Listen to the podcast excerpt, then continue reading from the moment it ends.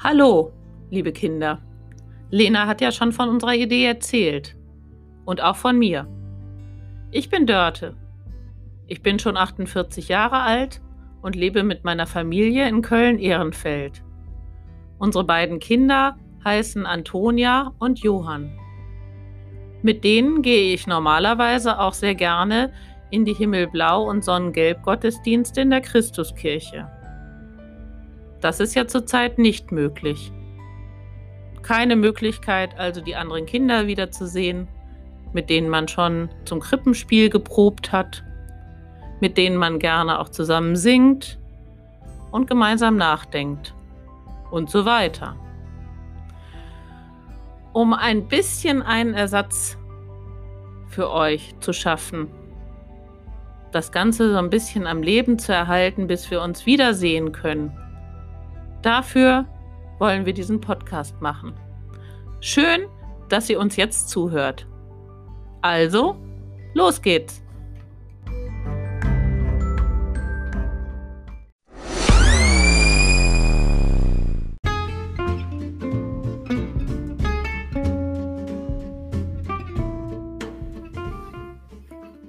Los geht's mit Sonnengelb.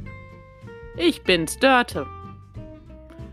Habt ihr noch Lenas Himmelblau-Idee von eben im Kopf?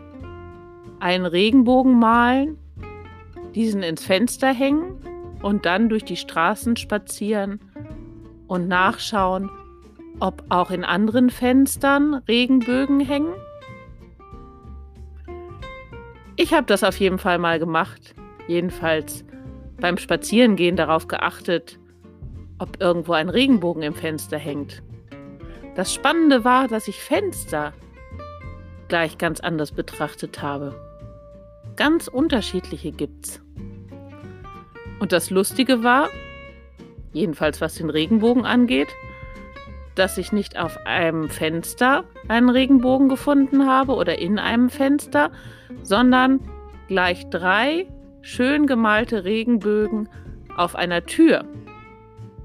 Toll waren die. Das hat mir echt gut gefallen. Auch Türen kann man entdecken. Es gibt so viele unterschiedliche in der Stadt. Rein oder raus? Jede Tür stellt doch diese Frage. Kein Wunder. Schließlich hat sie den Zweck, Räume voneinander zu trennen oder sie miteinander zu verbinden. Und egal, wie sie aussieht, das Beste an jeder Tür ist immer, dass man ahnen kann, was sich hinter ihr versteckt. Eine Geschichte.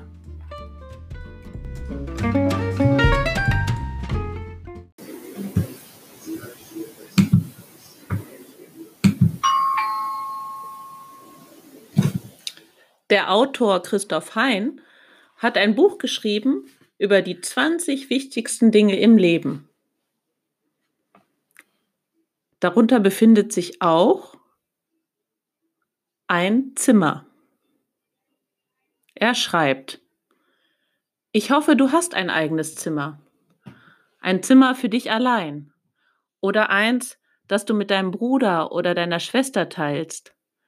Aber am besten ist es, du hast eins für dich ganz allein. Denn wenn man kein eigenes Zimmer hat, sondern mit Geschwistern oder gar mit der ganzen Familie in einem Raum leben muss, kann man nie allein sein. Und das braucht man manchmal. Es ist schön, mit anderen zusammen zu sein. Aber wenn man ernsthaft etwas durchdenken will oder eine wichtige Entscheidung zu treffen hat, dann ist es hilfreich, wenn man sich mal in sein Zimmer zurückziehen kann, um allein zu sein.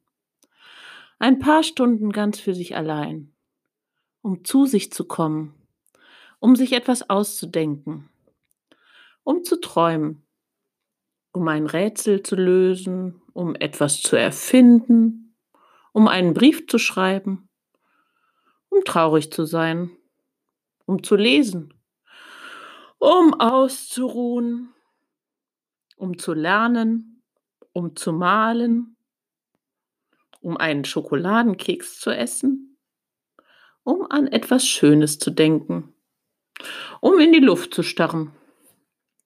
Das eigene Zimmer kannst du dir einrichten, wie du es willst. Du hängst dir Bilder und Plakate an die Wand, die du jeden Tag sehen willst, gleich nach dem Aufwachen. Im eigenen Zimmer ist alles versammelt, was dir wichtig ist, damit du es jederzeit zur Hand hast. Sogar der alte Teddy, ohne den du vor Jahren nicht einschlafen konntest. Heute nimmst du ihn überhaupt nicht mehr in die Hand, aber er hat einen Ehrenplatz ganz oben im Regal. Den hat er sich verdient.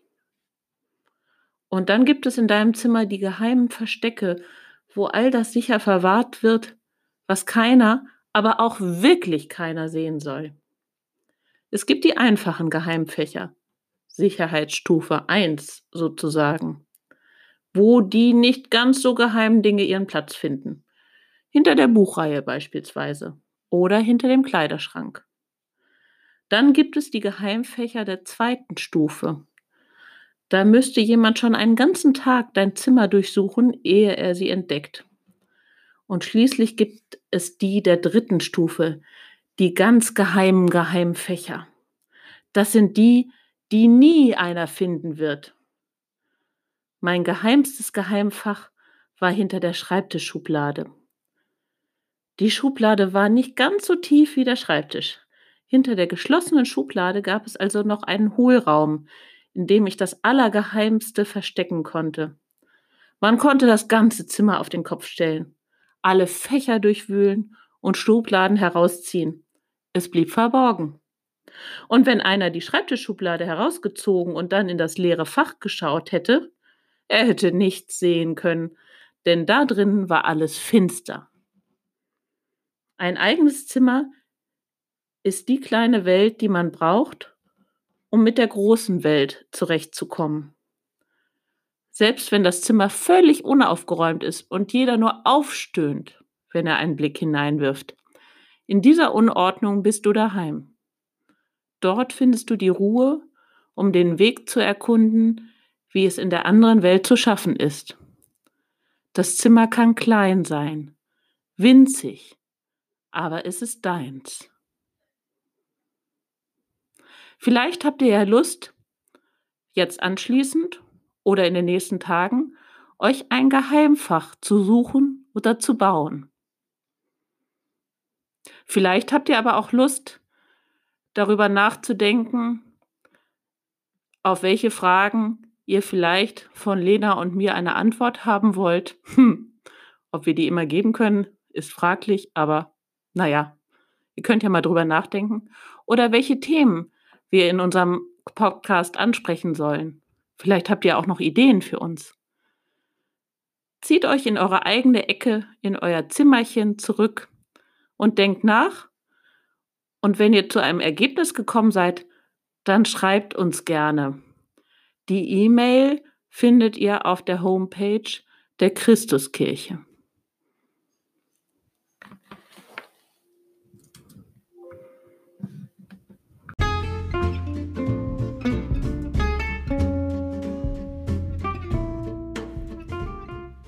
Das war's für heute mit Sonnengelb.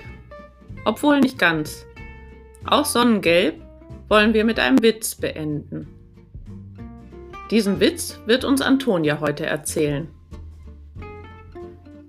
Ich hoffe, dass ihr am Ende nochmal so richtig lachen könnt und bin gespannt, ob ihr uns schreibt.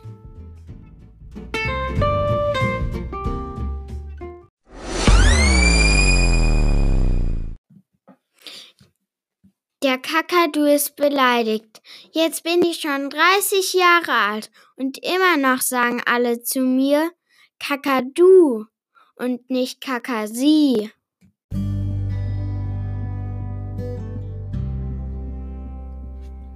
Einen allerletzten Tipp haben wir noch für euch von Himmelblau und Sonnengelb, wie ihr Menschen helfen könnt, die momentan keine Wohnung haben. Denen geht es besonders schlecht weil alle Anlaufstellen, wo sie sich sonst Hilfe holen können, geschlossen haben. Wir können diese Anlaufstellen nicht ersetzen und hoffen, dass sie bald wieder aufmachen, aber an der Christuskirche ist, wie auch in anderen Fädeln und in anderen Städten, ein Gabenzaun errichtet worden. Das heißt, der Zaun steht da immer, nämlich vor dem Hauptportal unserer Kirche, gut geschützt durchs Kirchendach. Und die Idee ist, dass wir dort kleine Tüten mit Spenden an das Gitter hängen können, dass sich dann Menschen einfach, die sich dann Menschen einfach abholen können. In den Tüten können Essen und Trinken sein, das gut haltbar ist und wofür man keine Küche braucht. Also Brot, Müsliriegel, Schokolade, Nüsse, vielleicht auch mal eine Fertigsuppe, die man sich auf einem Kocher warm machen kann. Oder auch sowas wie Seife oder ein Handtuch, ein Schal, eine warme Decke oder Hundefutter. Wichtig ist, dass auf jeder Tüte steht, was drin ist. Also, ihr solltet an die äh, Tüte einen kleinen Zettel hängen. Ja, vielleicht habt ihr ja Lust, wenn ihr rausgeht in den nächsten Tagen, mal die Christuskirche als Ziel zu wählen, auch wenn es da im Moment kein Himmelblau und kein Sonnengelb gibt. Wir wünschen euch alles Gute, kommt gut durch die Woche. Bis bald. Tschüss.